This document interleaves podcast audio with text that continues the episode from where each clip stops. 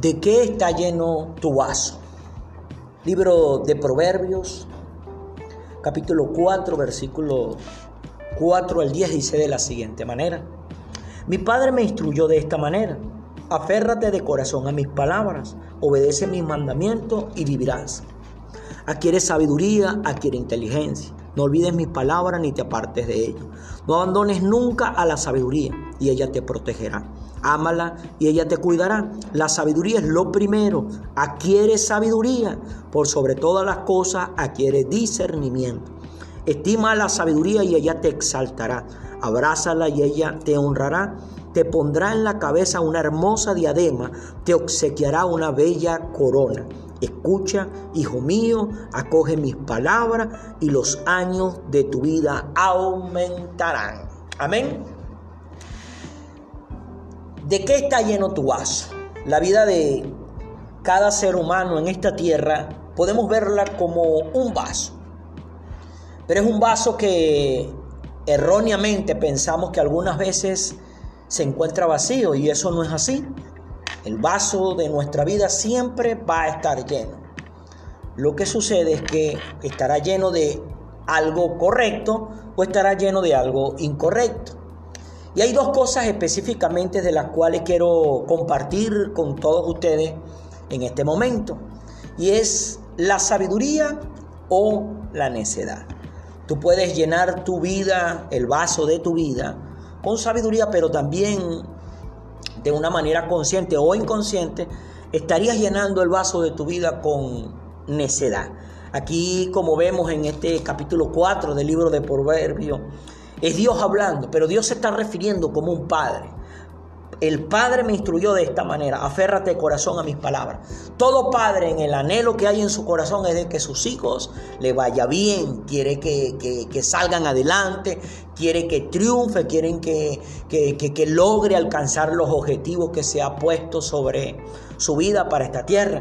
Y aquí vemos que dice, Padre, mi Padre me instruyó de esta manera, aférrate corazón a mis palabras. Una de las cosas que tiene que hacer un hijo es aferrarse a las palabras de consejo que está dando su padre. En este caso es Dios el que está hablando y Dios está diciendo, aférrate de corazón a mis palabras, obedece mis mandamientos y vivirá.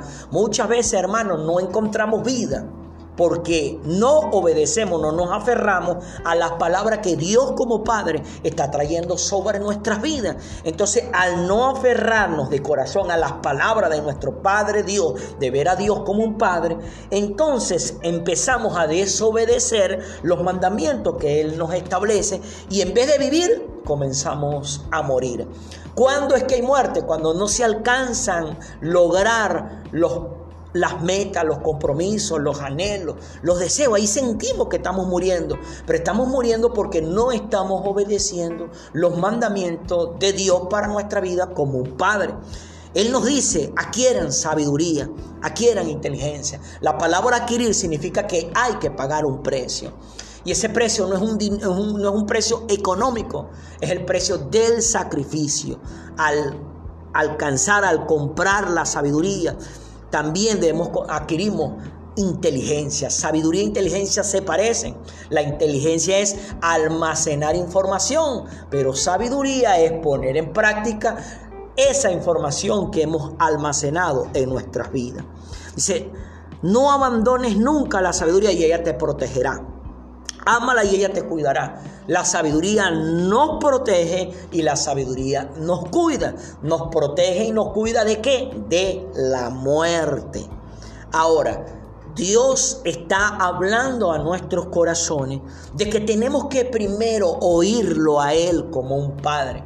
Muchas veces nosotros nos cuesta oír a Dios como padre. La pregunta es, ¿por qué te está costando? Oír a Dios como Padre. ¿Por qué me está costando oír a Dios como Padre? Porque tal vez la relación que tú o yo hayamos tenido con nuestro Padre terrenal no haya sido la mejor, no haya sido una comunicación correcta. Y entonces eso se convierte en un tropiezo para ver a Dios como Padre. Pero quiero hablar a tu corazón en esta hora por medio de esta herramienta que en este momento tienes en tus manos. Dios no es igual que tu Padre. Dios no es igual que mi Padre. Dios es mejor que tu Padre y Dios es mejor que mi Padre. Por eso no debemos tener ningún tipo de temor o miedo alguno de acercarnos a Dios como Padre, creyendo que nos va a tratar o se va a comportar de la misma manera que se comportó tu Padre o mi Padre en esta tierra incorrectamente. Dios no, Dios siempre se va a comportar correctamente. Dice, estima la sabiduría, y ella te exaltará, abrázala, y ella te honrará, te pondrá en la cabeza una hermosa diadema, te obsequiará una bella corona. Pero vuelve y termina recalcando, escucha, hijo mío, lo vuelve a recalcar, hijo mío, Dios no te está hablando como, como le estuviera hablando a la naturaleza, como le estuviera hablando a los animales, como le estuviera hablando a, a toda la creación, al universo. No, te está hablando como un padre, hijo mío, acoge mis palabras y los años de tu vida aumentarán. Hermano, amigo, muchas veces nos, nuestros años en esta tierra son acortados. ¿Y son acortados por qué? Por causa de la necedad. Miren lo que dice Proverbio, capítulo 19, versículo 3, dice de la siguiente manera. La necedad del hombre le hace perder el rumbo y para colmo se irrita contra el Señor. Vuelvo y recalco, la necedad del hombre le hace perder el rumbo y para colmo se irrita contra el Señor. Amigo, la necedad siempre te va a hacer perder el rumbo correcto para tu vida sobre esta tierra. La necedad es no obedecer lo que Dios como Padre nos quiere instruir. Porque muchas veces nosotros creemos que necesitamos entender todo lo que Dios dice para poder obedecer, obedecerlo. Y ahí es donde está nuestro gravísimo error. Necesariamente no debemos entender todo lo que Dios nos pide para hacerlo. Tenemos que obedecer todo lo que Dios nos pide, aunque no lo entendamos, porque Dios nos está tratando como un hijo, nos está tratando como a sus hijos, y Él siempre va a querer que a ti te vaya bien, siempre va a querer que a mí me vaya bien. Entonces no puedo aplicar de que necesito entender lo que Dios me está diciendo para obedecerlo, no hermano, no amigo. No entiendas a Dios, obedece a Dios sabiendo que Él es tu Padre y nunca jamás te va a tirar por un barranco, como dicen coloquialmente la juventud hoy en día. Pero en ese mismo capítulo 19 del libro de Proverbios, pero el versículo 16 dice así, el que cumple el mandamiento cumple consigo mismo, el que descuida su conducta morirá. Cuando tú estás cumpliendo con el mandamiento que Dios como Padre te está dando, realmente lo que estás cumpliendo es contigo mismo. ¿Cumpliendo para qué? Cumpliendo que te vaya bien, cumpliendo que vivas, cumpliendo que triunfe. Entonces cuando tú obedeces lo que estás es cumpliendo contigo mismo. Pero cuando tú descuidas tu conducta, vas a morir porque estás teniendo una conducta necia porque tu vida como un vaso se ha llenado de necedad en vez de sabiduría. Como dice en ese versículo 3 al final, dice, y, y, por colmo se, se irrita contra el Señor. Muchas veces te va mal, has hecho cosas que no son correctas y como has hecho cosas que no son correctas, te suceden cosas que traen dolor y sufrimiento a tu vida. Pero en ese momento usted te sienta y empiezas a echarle la culpa a Dios. ¿Y por qué le vas a echar la culpa a Dios por lo que te está sucediendo. Si lo que te está sucediendo, lo que hoy estás teniendo en tu vida es porque has sido un necio o porque tú has sido un sabio. En esta vida no tenemos lo que nos toca. En esta vida tenemos lo que decidimos tener, las cosas que hemos logrado, las cosas que hemos alcanzado hasta el día de hoy, tiene que ver con lo sabio o lo necio que hemos sido en nuestra vida como dice, ese vaso que es la vida tuya, ese vaso que es la vida mía, hay que llenarlo, está lleno, nunca está vacío. Pero hay que preocuparnos de llenarlo de sabiduría, pero tenemos que vaciarlo de la necedad.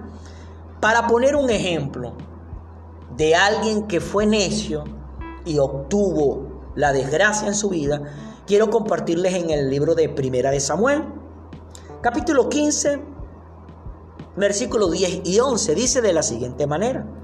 La palabra del Señor vino a Samuel. Me arrepiento de haber hecho rey a Saúl, pues se ha apartado de mí y no ha llevado a cabo mis instrucciones. Esta es la historia del primer rey del pueblo de Israel, Saúl. Saúl fue escogido por Dios, fue levantado en medio entre sus hermanos, en medio del pueblo que, que componía a Israel, las doce tribus que hacían el pueblo de Dios, el pueblo de Israel. Y Saúl fue escogido por Dios. Pero Saúl se convirtió en un necio. Saúl llenó el vaso de su vida con necedad y vació la sabiduría. Aquí dice Dios hablándole a Samuel, que era el que el instrumento que Dios usaba para darle las instrucciones a este hombre llamado Saúl. Dice, me arrepiento de haber hecho rey a Saúl, pues se ha apartado de mí. Saúl fue un necio al apartarse de Dios y no ha llevado a cabo mis instrucciones. Saúl se convirtió en un necio por apartarse de Dios. Saúl se convirtió en un necio por no seguir las instrucciones que Dios le había hecho. Y entonces, ¿qué sucedió con Saúl? Perdió el reino. Pero no solamente perdió el reino, perdió su vida. Pero no solamente destruyó su vida, destruyó la vida de su descendiente. Porque cada uno de sus hijos, cada uno de sus descendientes perdieron la vida y perdieron el privilegio de seguir en el reino de Dios. ¿Por qué? Por necio. Tú eres un vaso, tu vida es un vaso, pero es un vaso que siempre está lleno. Puede ser, amigo, amiga, hermano, hermana, que en esta hora tienes este material en tus manos Puede ser que en este momento tú hayas, caído en cuenta que la vida, el vaso de tu vida, lo hayas estado llenando de necedad. Pues yo vengo a decirte en esta hora de parte de Dios que como un vaso se vacía, así mismo tú en este momento puedes vaciar tu vida de toda necedad y comenzar a llenar tu vida de toda sabiduría. Pero la sabiduría nunca está fuera, la sabiduría siempre está dentro. Y la sabiduría es una persona.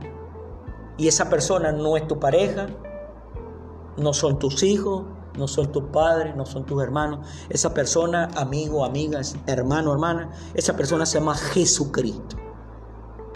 Jesucristo tiene que llenar el vaso de tu vida. Pero para que Jesucristo pueda llenar el vaso de tu vida, tú tienes que vaciarte de toda necedad. Porque muchas veces Tú tratando de acercarte a Dios te conviertes en un necio, creyendo que debes hacer algo muy, muy, muy, muy grande para que Dios te pueda aceptar. Lo único que Dios te pide es que abras tu corazón y permita que Jesucristo llene el vaso de tu vida. Y Jesucristo va a comenzar a limpiar ese vaso que tal vez en este momento esté sucio, esté manchado, esté quebrado. Pero si tú permites que Jesucristo entre al vaso de tu vida, Él comenzará a limpiarlo, Él comenzará a purificarlo y Él comenzará a reparar todo daño que tenga el vaso de tu vida. Vasos. ¿De qué está lleno tu vaso? ¿De sabiduría o de necedad? Si en este momento está lleno de necedad, vacía el vaso de tu vida y comienza a llenarlo de sabiduría. Y la sabiduría es la palabra de Jesús. La sabiduría es Jesús. Jesús es la palabra, la palabra es Jesús. Amigo, amigo, esta era la, reflexión que queríamos traer en esta hora para cada uno de ustedes. Muchas gracias por los comentarios, muchas gracias por compartir este material. Creemos que cada día aprenderemos un poquito más y seremos mejor. Recuerda esto, tu vida es un vaso y nunca jamás ese vaso está vacío, siempre estará lleno, pero es la decisión tuya de qué lo quieres llenar. Dios me le bendiga, Dios me le guarde.